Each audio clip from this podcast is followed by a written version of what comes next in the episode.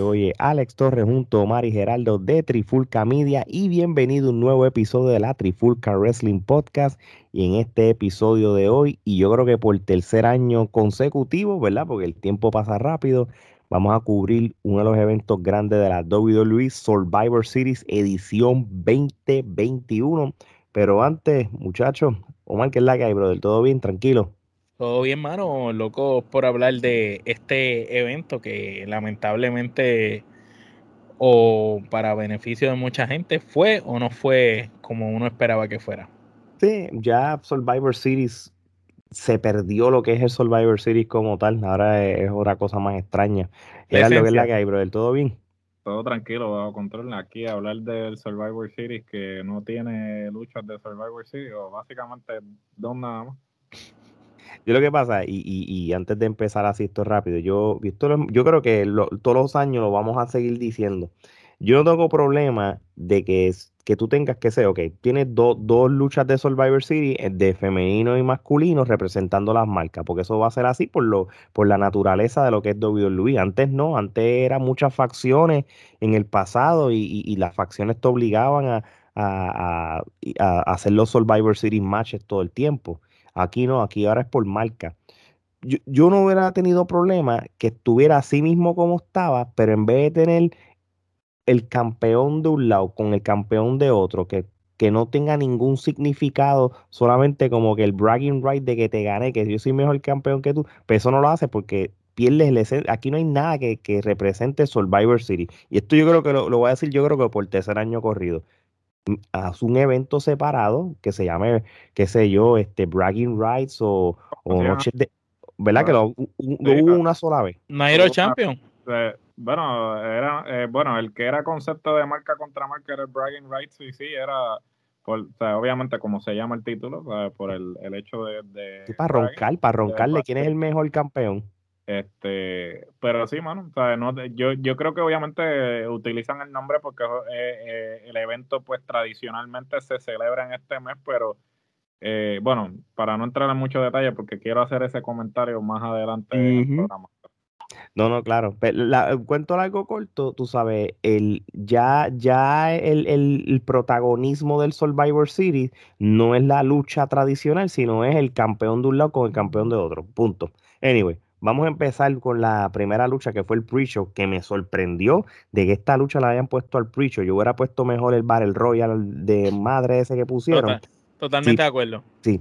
Anyway, eh, Shinsuke Nakamura, el campeón intercontinental que representa ahora mismo SmackDown, este, luchó contra Damian Priest, que es el campeón de los Estados Unidos, representando Raw, y se fue una descalificación. Pues, este, yo creo que llevamos un par de semanas con con pizcas de, que Damian Priest parece que se va a ir balbando rudo, en cual yo opino que sería genial, porque ya él está, ya, ya después de WrestleMania para acá, con, eh, el, resumen se ha elevado, y, yo creo que él tiene la apariencia y el físico de ser un buen heel, pero un buen heel, no un heel zángano, entonces un heel dominante.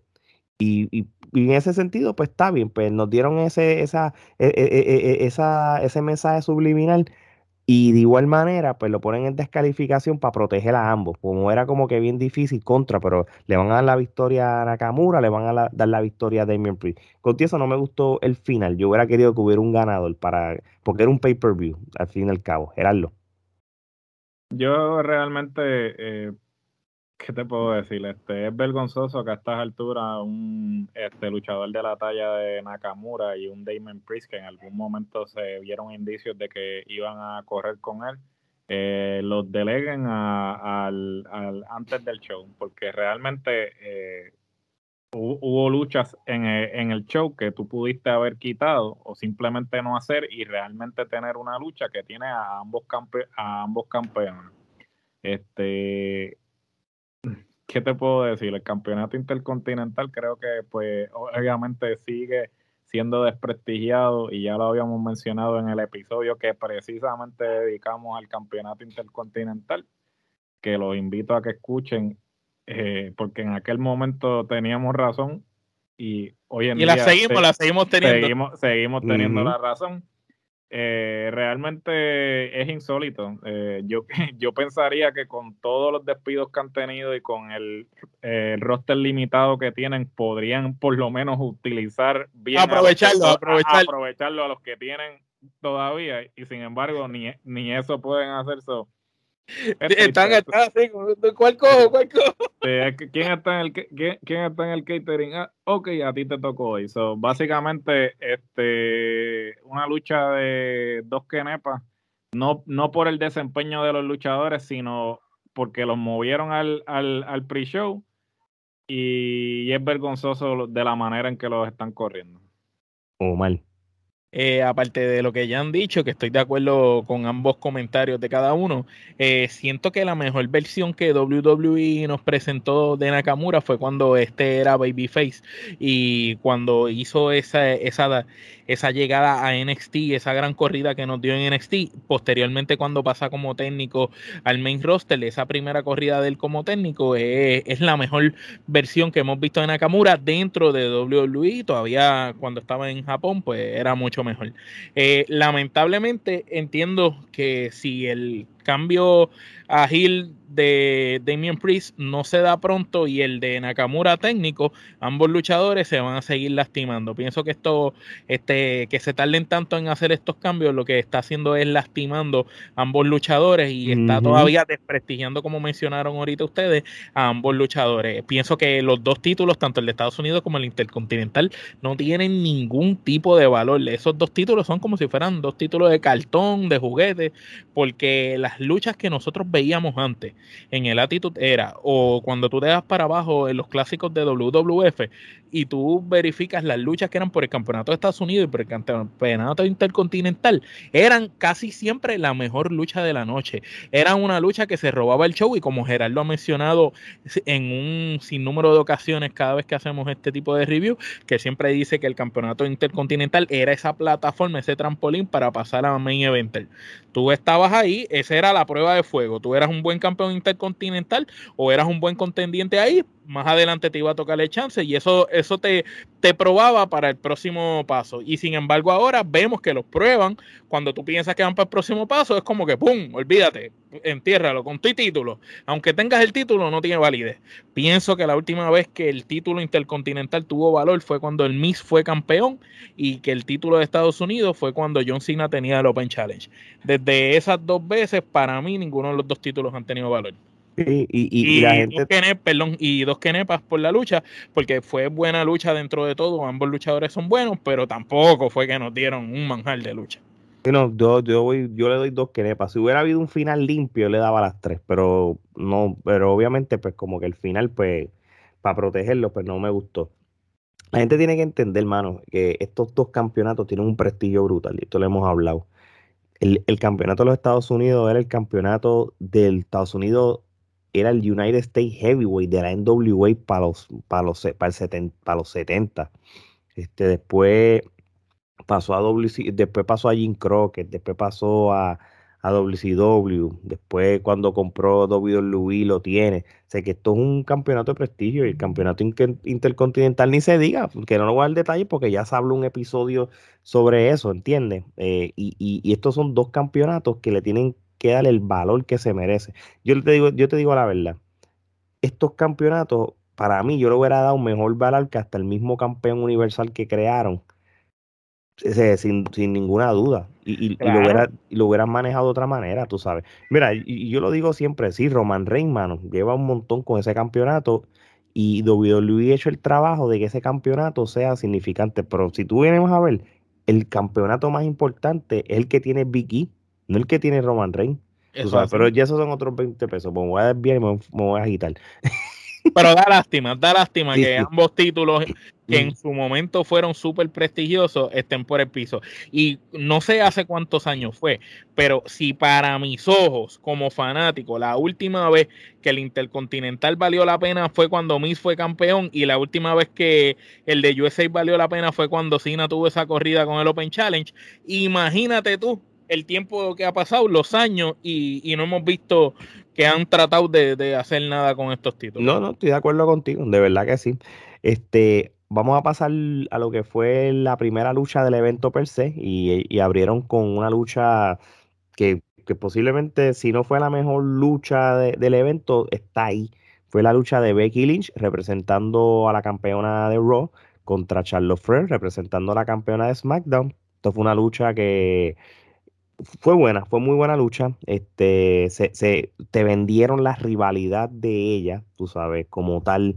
No, no, no fue como las otras luchas que hayan tenido en el pasado, que han luchado montones de veces, yo creo que innumerables veces, pero en esta lucha, pues, pues te quisieron vender la rivalidad y el chisme que hubo entre ellas dos en las pasadas semanas.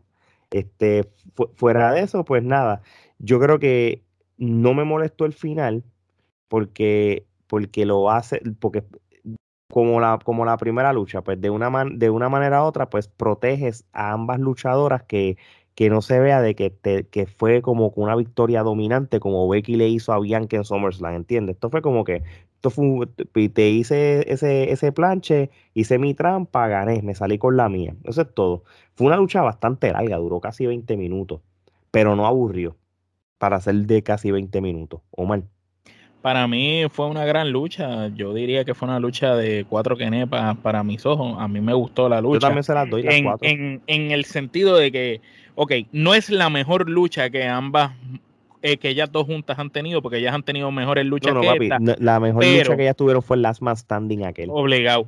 Pero luego de, pero aunque la lucha quizás no fue mejor que aquella, el paquete completo, como tú mencionas al principio, lo de la historia, el venderte ese, esa riña personal, eso que de verdad toca la fibra, pues sí lo hicieron y lo hicieron sentir en la lucha. Eh, por un momento, Becky, aunque estaba con ese personaje eh, como de antihéroe o media gil, eh, aquí yo la vi a Becky eh, sufriendo, tú sabes, y vi a Charlotte dominante. Vi una Charlotte luciendo como toda una ruda, abusadora, dominante, y vi una Becky trabajando bien el, el aspecto de venderle las movidas a Charlotte para que pareciera toda una pieza de arte. Este, y, y me encantó la manera en que ganó Becky porque se justifica porque tal vez si Becky le hubiera ganado un 2-3 a la mejor lucha, a la mejor luchadora que tiene la compañía, en este preciso momento la gente no lo hubiera comprado. Pero la manera en que gana, pues es como que, ok, ganó con trampa. Pero se dieron duro y la lucha estuvo buena. Eh, la, la compro. Para, para comenzar el evento fue excelente porque me subió la expectativa de lo primero que ya había visto, que no me sentía cómodo por el simple hecho que la lucha no estaba en el lugar que debía haber estado que fue importante que abriera esa lucha para eso mismo que dijiste, para que dejara e-, ese estándar bien alto. Gerardo. Eh, realmente pues hemos visto a Charlotte y a Becky luchar por enésima vez. Eh, sin duda alguna, pues la lucha fue muy buena. Le doy cuatro quenepas. Eh, no le voy a dar este las cinco quenepas o ramillete porque como dije, las hemos visto luchar tantas veces que es imposible que ellas puedan superar lo que han hecho ya anteriormente. Es bien difícil.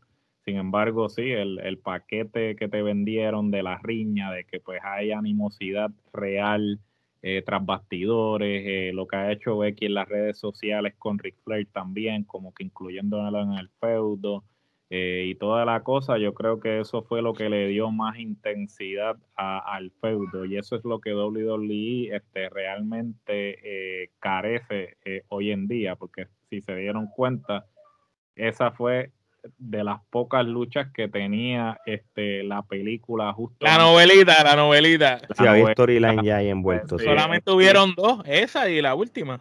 Y la última que realmente tenían una eh, una serie de, eventos que, que, desembocaban en la lucha. Y yo siempre he sido pues fiel creyente de que una cartelera de principio a fin debe estar configurada de esa forma. Sin embargo pues ya WWE no acostumbra a hacer eso eh, tremenda lucha. Eh, me parece que este debe ser la culminación. No, sí, no las queremos ver más. Ya no queremos verlas más, por favor, denle oportunidad a otras luchadoras en el, en el roster. Definitivamente ya no tienen que pelearse porque por quién darle la oportunidad. Creo que con las que le quedan hay suficiente eh, tiempo para darle exposición a cada una. Y como dije, cuatro canepas. Muy bien. Pues Gerardo, empiezo contigo para la próxima lucha. Esto fue una, la lucha del Survivor Series Elimination Match, o sea, la lucha tradicional de lo que se supone que es este pay-per-view. Pues el equipo de Raw este, contra el equipo de SmackDown, este, Seth Rollins fue el único sobreviviente representando a Raw este, para dar la victoria al equipo de, de Raw. Esto fue una lucha de media hora. Este, ¿Qué comentarios tiene sobre esta lucha y cuántas quenepas? La espada, te encantó la espada. Esta lucha yo le voy a dar dos quenepas, realmente larguísima. Me pareció la peor lucha de la noche. Bueno, no, mentira. Este, esa y el Battle Royale. No, el Battle, el Battle fue la peor. El Battle fue la peor. No, eso fue.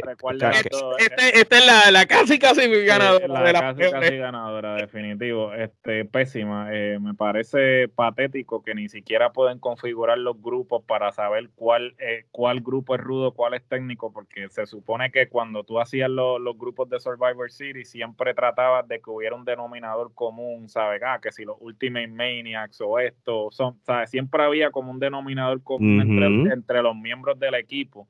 Y aquí era como que. ni, mezclaban, ni mezclaban. O sea, no mezclaban, no, no, había, no había un grupo rudo, no había un grupo técnico. O sea, tú no sabías cuál era el propósito o sea, de, de, la lucha como tal, ¿sabes? Porque ni siquiera era como que, ah, pues, ah, estamos, o sea, supuestamente era representando a las marcas, pero ni tampoco, porque a nadie le importa la división de marcas porque realmente no se ve demarcada, porque cada eh, todo el mundo brinca como que le da la gana, o sea, ya eso de que cada cual pertenece a una marca, eso lo dejaron de hacer hace un siglo. ni siquiera eso, porque si te vendieran eso de que ah, tú eres exclusivo de ese programa y estás representando ese programa, pues otro fuera el cantar, pero ni siquiera eso. So, dos quenepas y larguísimo. O sea, eh, eh, vuelvo, como dije tras bastidores, yo cuando empecé a ver el, el programa, dije, ¿cómo demonios WWE hizo tres horas y media este, de contenido? Y cuando me puse a ver todo el relleno que, metieron, yo dije, ah, diablo, así. Las entradas duraron como 10 minutos. Las, entradas larguísimas, o sea, y las luchas que no que eh, ni se digan. Es más, yo le hubiese quitado 15 minutos a esa lucha y hubiese metido la de Priest y, la de Nakamura en la cartelera eh, principal. O mal. Pues lo primero que me gustaría saber es por qué, o sea, ya que estaba malo que Drew McIntyre entrara con una espada ridícula y la pusiera así y la introdujera en el medio del, de la rampa, pues ahora no, no basta con eso, ahora él tiene que ir con, con esa espada por toda la rampa hasta el esquinero. De verdad que eso lo encuentro ridículo, patético y lo único que quiero comentar de esta lucha es que me siento triste tanto por Drew McIntyre y Bobby Lashley, porque luego de haber trabajado tanto tiempo con estos dos luchadores en particular para crearle cierto respeto, cierto valor ante la audiencia, entiendo que están hundiendo, masacrando y haciendo leña a ambos luchadores, ambos personajes, y los tienen ahí como unos payasos, como un circo. Esto lo veo igual de mal que vi la boda de Lana con Rusev, Lashley y todas esas jodiendas así de patético. Una cosa de verdad, un puñeta quien hizo el maldito booking. ¿Cuántas querepas? Una. Y la estoy dando, yo creo que por, porque Rollins por lo menos ganó. Mira, yo, yo, está, yo le voy a dar dos querepas y media. Y te les voy a decir por qué. Yo entiendo todo lo que ustedes están diciendo y hasta cierto sentido estoy de acuerdo con ustedes. Pero una vez sonó la campana y empezó lo que fue la lucha como tal, me gustó la manera que ejecutaron las eliminaciones. ¿Sabes por qué? Porque lo que estaba pasando en los últimos 5 o 6 años era que, lamentablemente la dañaron con la lucha de mujeres del Survivor Series porque cuando empieza a hacer eliminaciones sin sentido o, o, sin, sin sentido, punto. Como que de, de, esta manera tú eliminas a esta persona. En esta lucha del Survivor Series me, me, transportó a los tiempos de antes, a la ejecución de cómo tú eliminabas un luchador y todo. ¿Qué pasa con, con, con, lo de la manera que distribuyeron los luchadores? Que obviamente, como dice Geraldo, ya eh, estás mezclando a todo el mundo y, y, no hay una manera de tener el heel contra el bueno. Que vamos a ser realistas, la lucha libre, no importa los años que pasen y las generaciones, la lucha libre se trata del bueno contra el malo. En los 80, como la camisa que yo tengo del Survivor City clásico, estaba el grupo de Mr. Perfect malo y el grupo del Team Warrior bueno. Eso es lo que hace que el Survivor City sea mejor. Ahora bien, yo hubiera trabajado esto de esta manera. Yo hubiera puesto capitanes, pero que lo definí el capitán como tal. Tú tienes a Bobby Lashley, ex campeón de la WWE, el capitán. Porque mira cómo así trabajaban los Survivor Series en el pasado. en, en, el pasado, estos dos luchadores que lucharon en WrestleMania, en SummerSlam y eso, se iban a encontrar de nuevo en el Survivor Series, pero representando eh, eh, un equipo. Pero al fin y al cabo, se iban a encontrar de nuevo, como hizo Bianca Belair y lo hizo Sacha en, en Raw contra SmackDown. Lo mismo lo hizo Bobby Lashley con Drew McIntyre en Raw contra SmackDown. Que ellos dos fuera lo más importante de lo que fueron pasado en eso. Menos importantes de la lucha. Ellos se, terminaron eliminando y todo, qué sé yo, eso fue lo único que hubo, pero se supone para mí que si ellos dos hubieran, le hubieran dado el protagonismo a esta lucha, entonces yo te digo contra, es que esto tiene un significado, pero no, pero como quiera, la ejecución de cómo se eliminaron los luchadores y todo eso a mí me gustó, por eso yo les doy dos kenepas y media. Bueno, no sé si quieren hablar de esto, pero vamos a salir del paso. Hubo un Battle Royale que era The Rock's 25 Anniversary Dual Branded Battle Royale. eh, mano, esto fue una porquería. Este, esto fue una manera de, de todos estos luchadores que eran buenos y no tan buenos, que querían ser parte del show, pues vamos a meterlos todos ahí, hacemos un Battle Royale, duró 10 minutos, así de rápido fue, vamos a salir de esto rápido. Y ganó Homo, y nada, no tiene significado, no te garantiza un campeonato, nada, ganaste ahí, está Mi ahí está mi comentario. Dale, el tú el primero. Porque básicamente, eh, si tú, eh, lo que dije al principio, si tú quieres hacer el Survivor Series, ¿por qué hacer un Battle Royale en un Survivor Series? Primero, si tú quieres darle protagonismo a todos estos luchadores, pues entonces pon estos luchadores en luchas tradicionales de Survivor Series. Y ahí hubiese hecho sentido que hicieras un grupo de rudos, un grupo de técnicos y así todo el mundo tenía exposición en la carterera y cumplías con el propósito que es el Survivor Series, que es una lucha de grupo. Pero entonces haces un Battle Royale que te inventas el, eh, te sacas el, motivo de la manga. De pizza, de pizza. Se, lo sacaron de, se lo sacaron de la manga. El, eh, eso es otra cosa, se me había olvidado ese detalle. Entre el huevo de la película de D-Rock y la pizza. Y la, pizza de Pizza Hut, eso le llaman en, en mercadeo eh, este, ubicar productos o product, o product placement es patético, ¿sabes? Porque tú puedes, hacer, tú puedes poner productos en tu programación sutilmente, pero la manera en que están poniendo los anuncios en el, en el programa es patético. O sea, eso aparte de la pizza. este, este programa es traído a ustedes por Yeti. Eh, Yeti, qué buena sabe el agua cuando viene de un Yeti. O sea, así como que prácticamente, así es que lo están haciendo.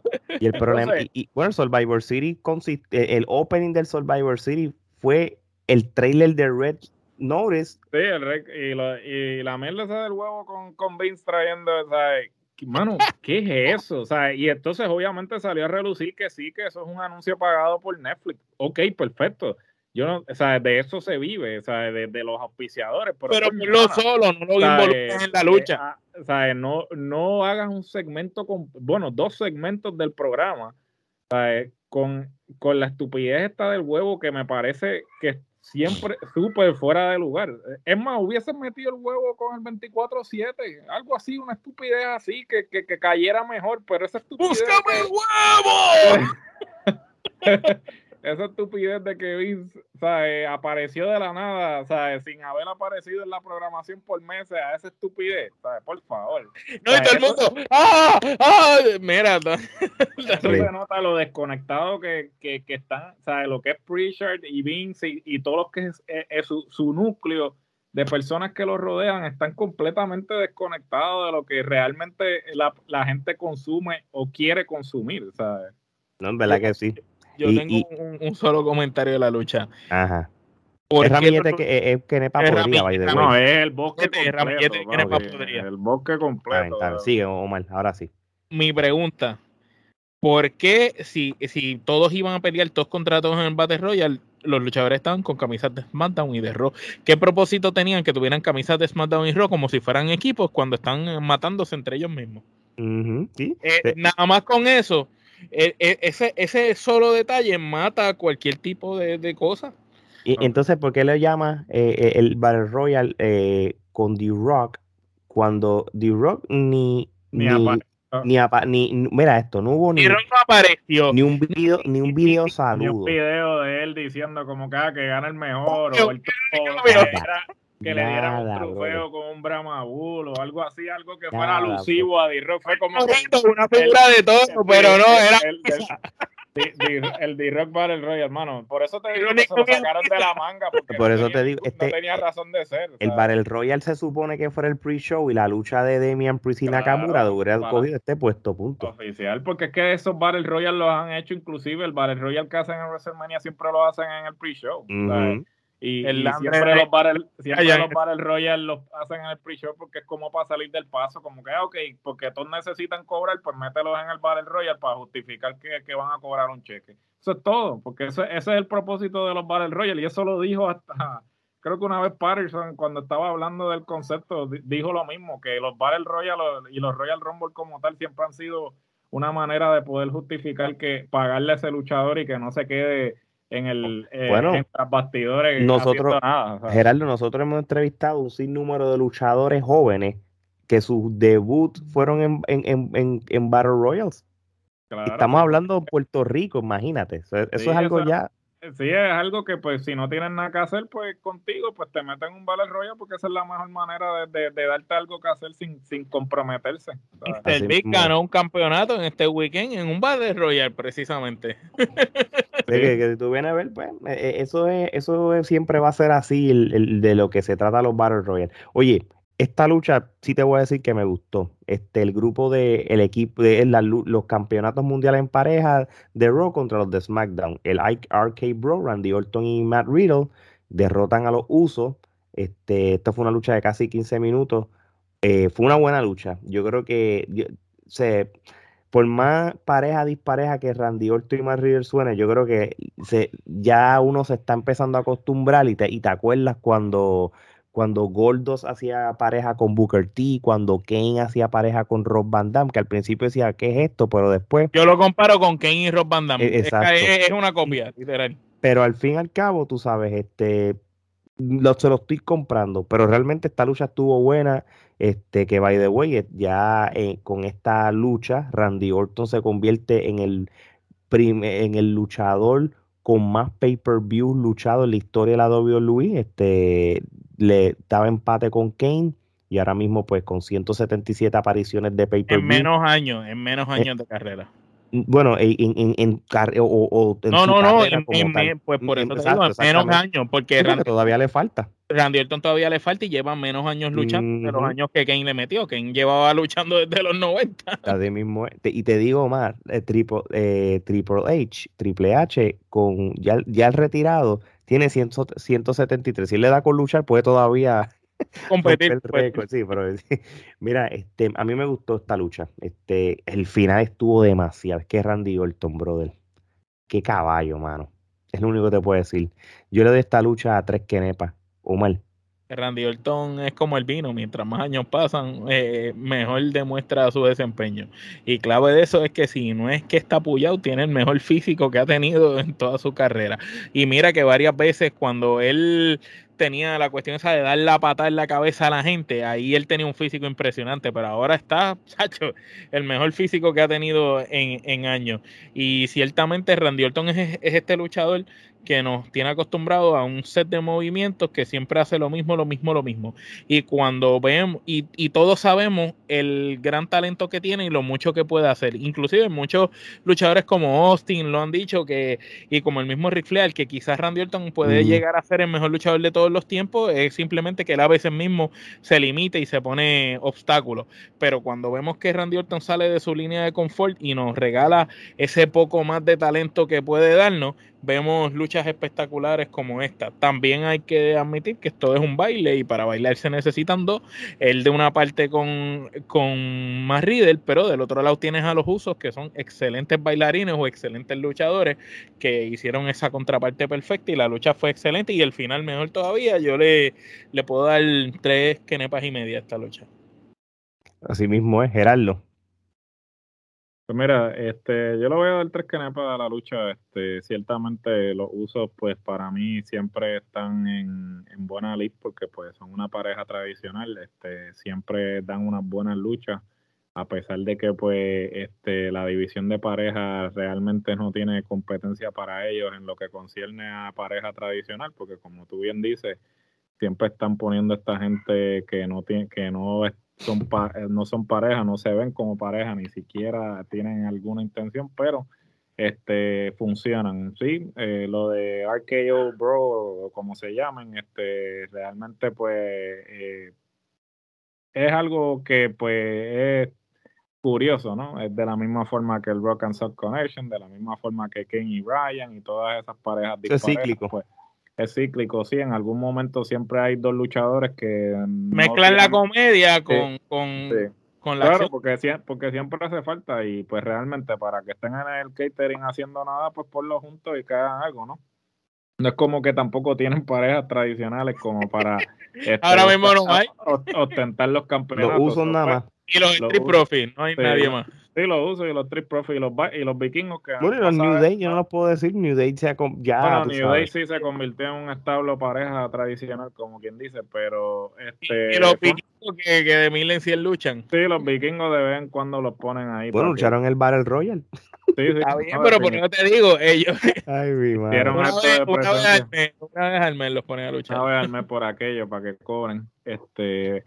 Pero. Pues, eh, una muy buena lucha, los usos nunca van a defraudar, ellos este, siempre hacen su trabajo y pues este lamentablemente eh, la división en parejas de WWE nunca va a cambiar porque como no sé quién eh, estaba leyendo una entrevista esta mañana si no cambió Revival cuando estaba allí.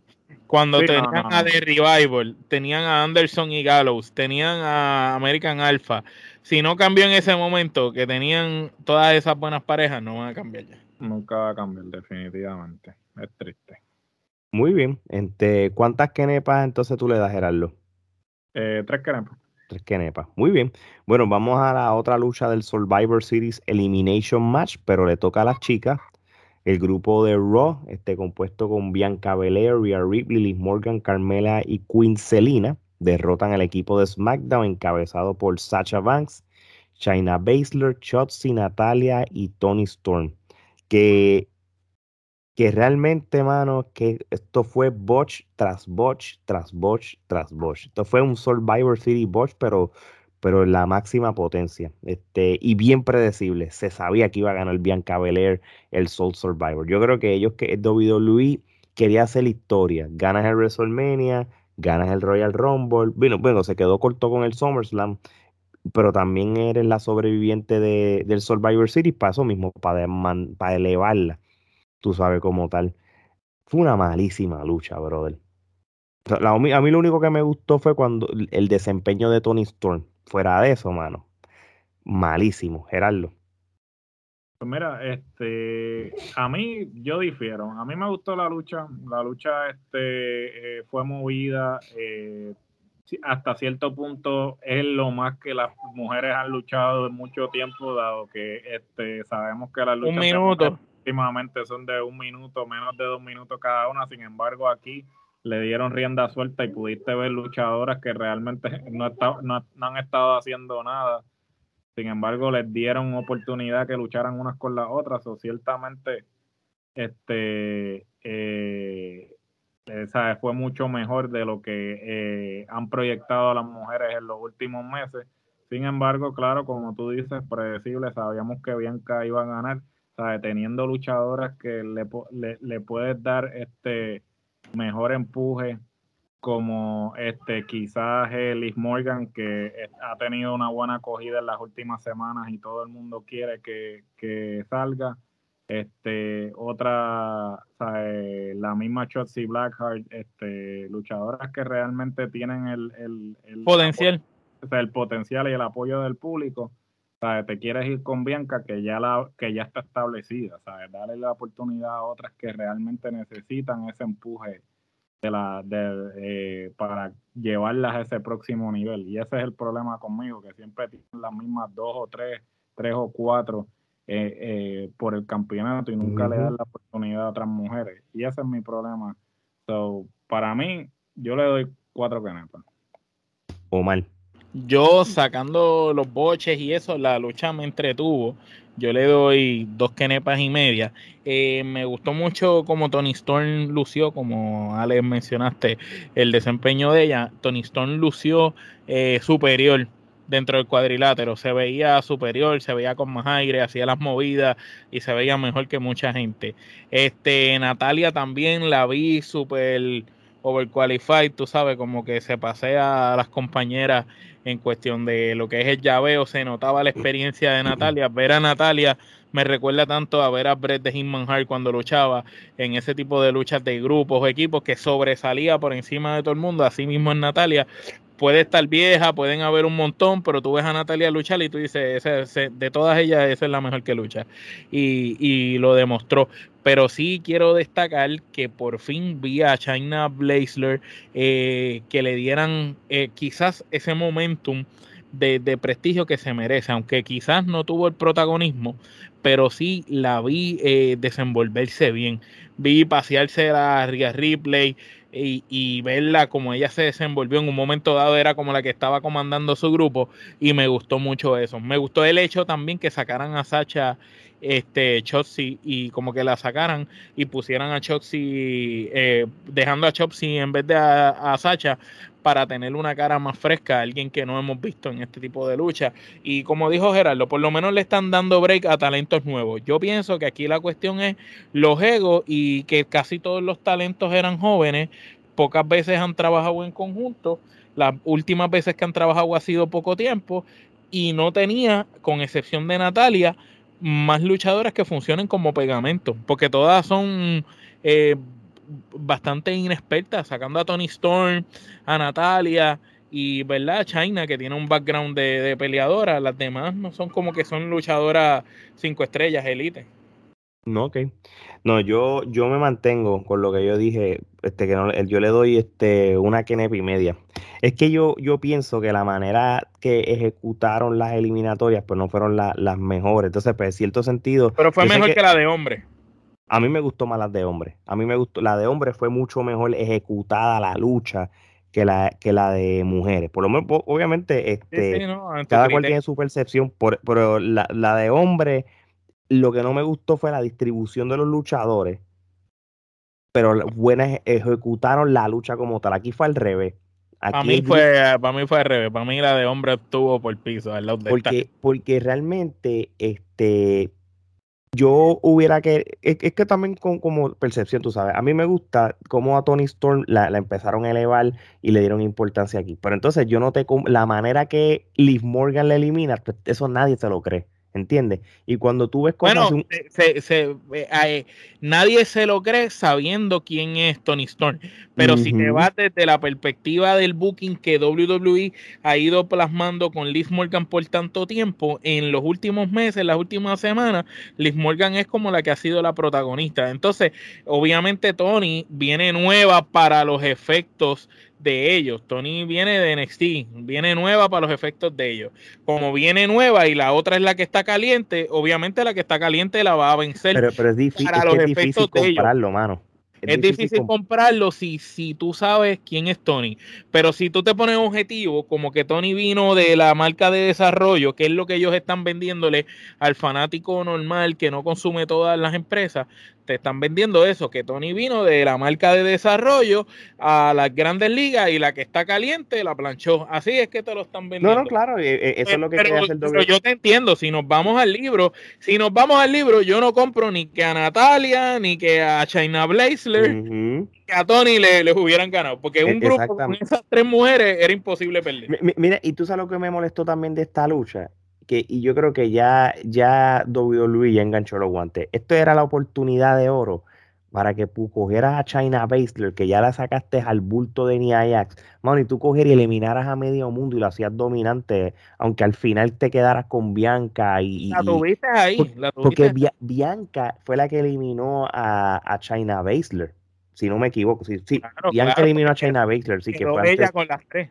Si tú hubieras dejado, tú hubieras, cogido, tú hubieras cogido China Base, le eliminabas a medio mundo y al final te quedabas con, con Bianca Belair, hubiera quedado más brutal que la misma Chotzi, en cual le, yo no le resto mérito a Chotzi. Chotzi y Bianca se conocen de NXT y el fanático casual que, que de WWE que ve NXT pues sabe eh, el, el, el, background. Pero nada, mano, este, por lo menos le dieron oportunidad a estas mujeres a luchar y duró más de, las, de que las eliminatorias del, del, del Queen's Crown. Oye, vamos al main event, este campeón de Raw contra el campeón de SmackDown. El campeón universal Roman Reigns derrota, como se sabe, a Big E eh, que es el campeón de la WWE. Es una lucha de 22 minutos. Gerardo, empiezo contigo, sabiendo que cómo iba a ser el resultado. De igual manera, ¿cuál es tu opinión de la lucha y cuántas quenepas? Eh, pues mira, yo le, yo le voy a dar cuatro carampas. Este, fue una muy buena lucha, a pesar de que el resultado era predecible. Eh, Big E eh, definitivamente hicieron una lucha este, tradicional de coloso contra coloso, o sea, en, términos de que pues Roman tuvo que darle con todo para poder derrotarlo. O sea, a pesar de que se llevó la, se llevó la derrota, este, lució convincente, porque nada más con esa algo tan simple como esa que le tuvo que mandar los tres, los tres puños, los, puños Superman, ¿sabes? Como, y, y, aún así él se levantó cuando eso es una movida que Y le hizo el big ending. Y él se levantó le hizo, el big y le hizo el big ending. Eso pues eh, pone a Vicky en el, en, en el mapa. en el mapa, en otro nivel, en términos de que pues, ¿sabes? Sí lo derrotaron, pero lo tuvieron que derrotar con fácilmente con tres eh, tres espechas. Se tuvo, que joder, como decimos se, se, tuvo que joder, literal. Este, y fue una muy buena lucha. Eh, definitivamente Roman está en su mejor momento. Lo mejor que tiene WWE actualmente es Roman Reigns. De eso no hay dudas. El personaje, lucha en proyección, en todo lo que está sucediendo dentro de, de todo lo que WWE está haciendo mal Roman es lo único que están haciendo bien para mí. Eh, una lucha de cuatro canepas y este tremenda forma de culminar la noche. Muy bien, Omar. Eh, concuerdo con Gerardo, lucha de cuatro quenepas, este, ambos lucieron espectacular. Roman sigue demostrando por qué es el jefe de la tribu y está en su mejor momento, como mencionó Gerardo.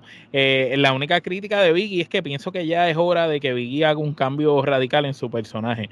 Ya cansa con el personaje cómico y ya, ya es hora de que para que para que yo lo pueda tomar en serio, porque él tiene todo, tiene el tamaño, tiene la apariencia, tiene carisma, lucha bien, ya es hora de que, de que él tenga un cambio, de que me lo aleje de, del bufón o el payaso grande y me, y me lo deje ver esa máquina de guerra que podría ser Biggie. Y, y no lo veo. Es lo mismo que Baron Corbin, mientras lo sigas vistiendo como, como un vendedor de seguro, ahora como un pimp, pues literal no me estás dando a, a demostrar eh, que, el personaje puede ser tomado en serio. Mientras lo vea como un bufón, podrá luchar excelente. La lucha tuvo de cuatro kenepas, estuvo muy buena, pero no, no compro el personaje y todavía sigo viendo que aunque Roman tiene el campeonato universal y Biggie el de WWE, que se supone que sea el más prestigioso, sigo viendo Roman acá arriba y Biggie por acá abajo. No, no, claro. Y, y realmente lo que está haciendo WWE con Roman Reigns está brutal. hacer de que el campeón secundario sea el más importante más que el de WWE, eso deja mucho que decir. Por eso es que todavía lo que están haciendo con Roman Reigns es excelente y me gusta y lo compro y ojalá no pierden dos o tres años. Entonces te lo digo, pero qué pena que esto no lo hicieron con el WWE Championship, el campeonato de, eh, prestigio, el que tuvo Hogan, Warrior, Fred, Michael. Ese era el campeonato que, que, que, que, debe, que debe haber tenido Roman Reigns, mano. Es más, yo te digo, malo, lo mejor que pueden hacer es que unifiquen esos títulos. Yo creo que ahora, que si tú quieres vender la historia de Roman Reigns, unifique ese título, que sea un campeón indiscutible y le das un año adicional al campeonato, y ahí sí te digo yo como que esto es lo que WWE, porque esto siempre va a pasar, va a haber un momento que los títulos los unifican. Porque y, y, porque el campeonato mayoritario va a ser el de WWE, el, el Heavyweight, no el Universal o el World Heavyweight que había antes. Anyway, volviendo a la lucha, yo también le doy cuatro kenepas, porque ellos dos se conocen de muchos años. Ellos han luchado en la Florida Championship Wrestling, en los primeros los comienzos de NXT hace muchos años atrás. So, ellos son New Day contra el Chill luchaban acá rato. Desde antes, desde que antes que existiera New Day, imagínate, y, lo, y con el establo. Y, yo creo que esto era una lucha que ambos, yo creo que ellos querían a largo plazo y de esta manera. Sabíamos los resultados, tú sabes, porque aunque la lucha no tuviera, el campeonato no significaba nada, pero tú no le ibas a dar una derrota a Roman Reigns y quitarle el standing. Pero de igual manera, tremenda lucha. Este, vamos a ver qué pasa ahora con estos ¿Le gustó que nadie interfirió? A mí me encantó que de esta lucha nadie interfirió. Lo que, yo te dije. que, en comparación a las últimas tres, cuatro luchas por el campeonato que Roman había tenido, siempre había cierta interrupción. En esta nos dieron una excelente lucha sin interrupción. Eso es algo que yo noté que cuando acabó, no sé si ustedes se quedaron como yo, como que sonó la campana, un, dos, tres, y todavía esperaban como que alguien se metiera o algo pasara, y yo me quedé como que no pasó nada. ¡Coño, no la cagaron! yo, yo, mi esperanza era que cuando era uno, dos y tres apareciera D-Rock. Eso es lo que yo pensaba con el huevo de oro. Eh, que apareciera con el huevo, pero no. El gabán y el gabancito, el gabancito negro de la película. Yo tenía esa esperanza. yo sabía que no iba a ir, pero tenía una esperanza. muy bueno para ser cierto. Mm, sí, sí, pero tenía esa esperanza, tú sabes. Y yo creo que WWE lo hizo también por chaval, porque el huevo se pierde.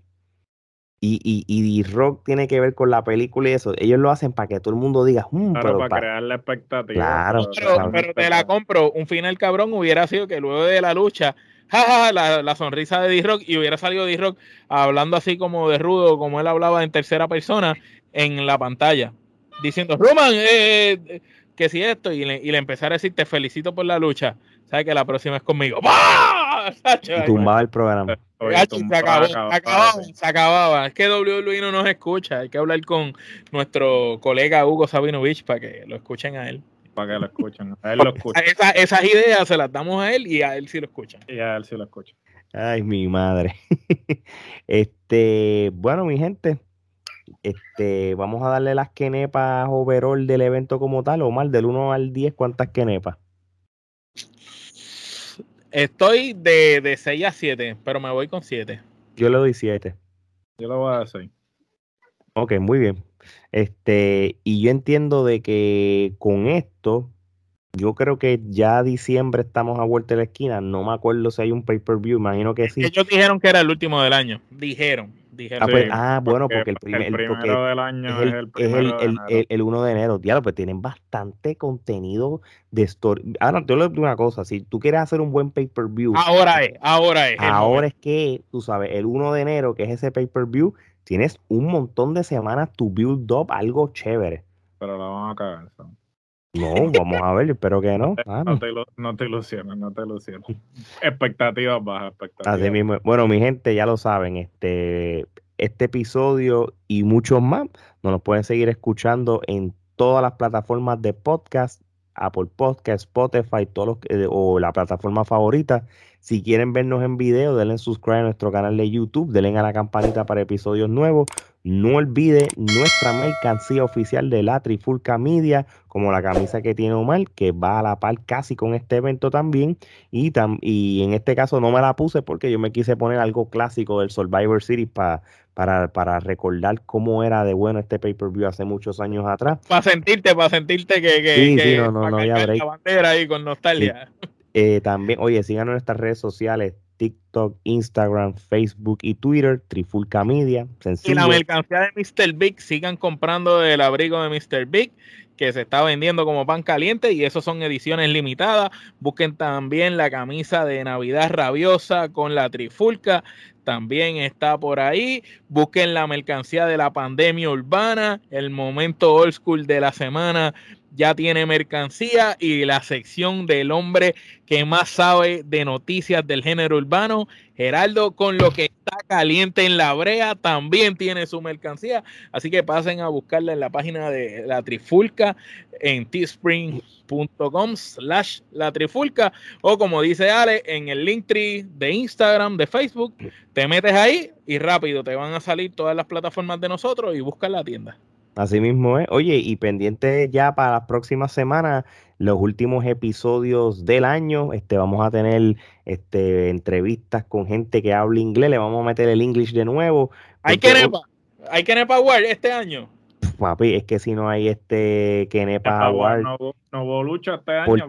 Por, por, tercer año consecutivo, vamos a hacer los premios de los Kenepa Award. Que vamos a tercera gala. ¡Wow! como le vamos a dar reconocimiento. Sí, sí, sí, vamos, este, vamos a dar reconocimiento a las mejores luchas. Es más, y este es el primer año en que se está trabajando el físico. Sí, el, trofeo, el trofeo de la, el, el, Kenepa Award siempre ha sido virtual, digital. Este año vamos a ver el físico. So, espérenlo, gente. Así mismo es, de verdad que sí.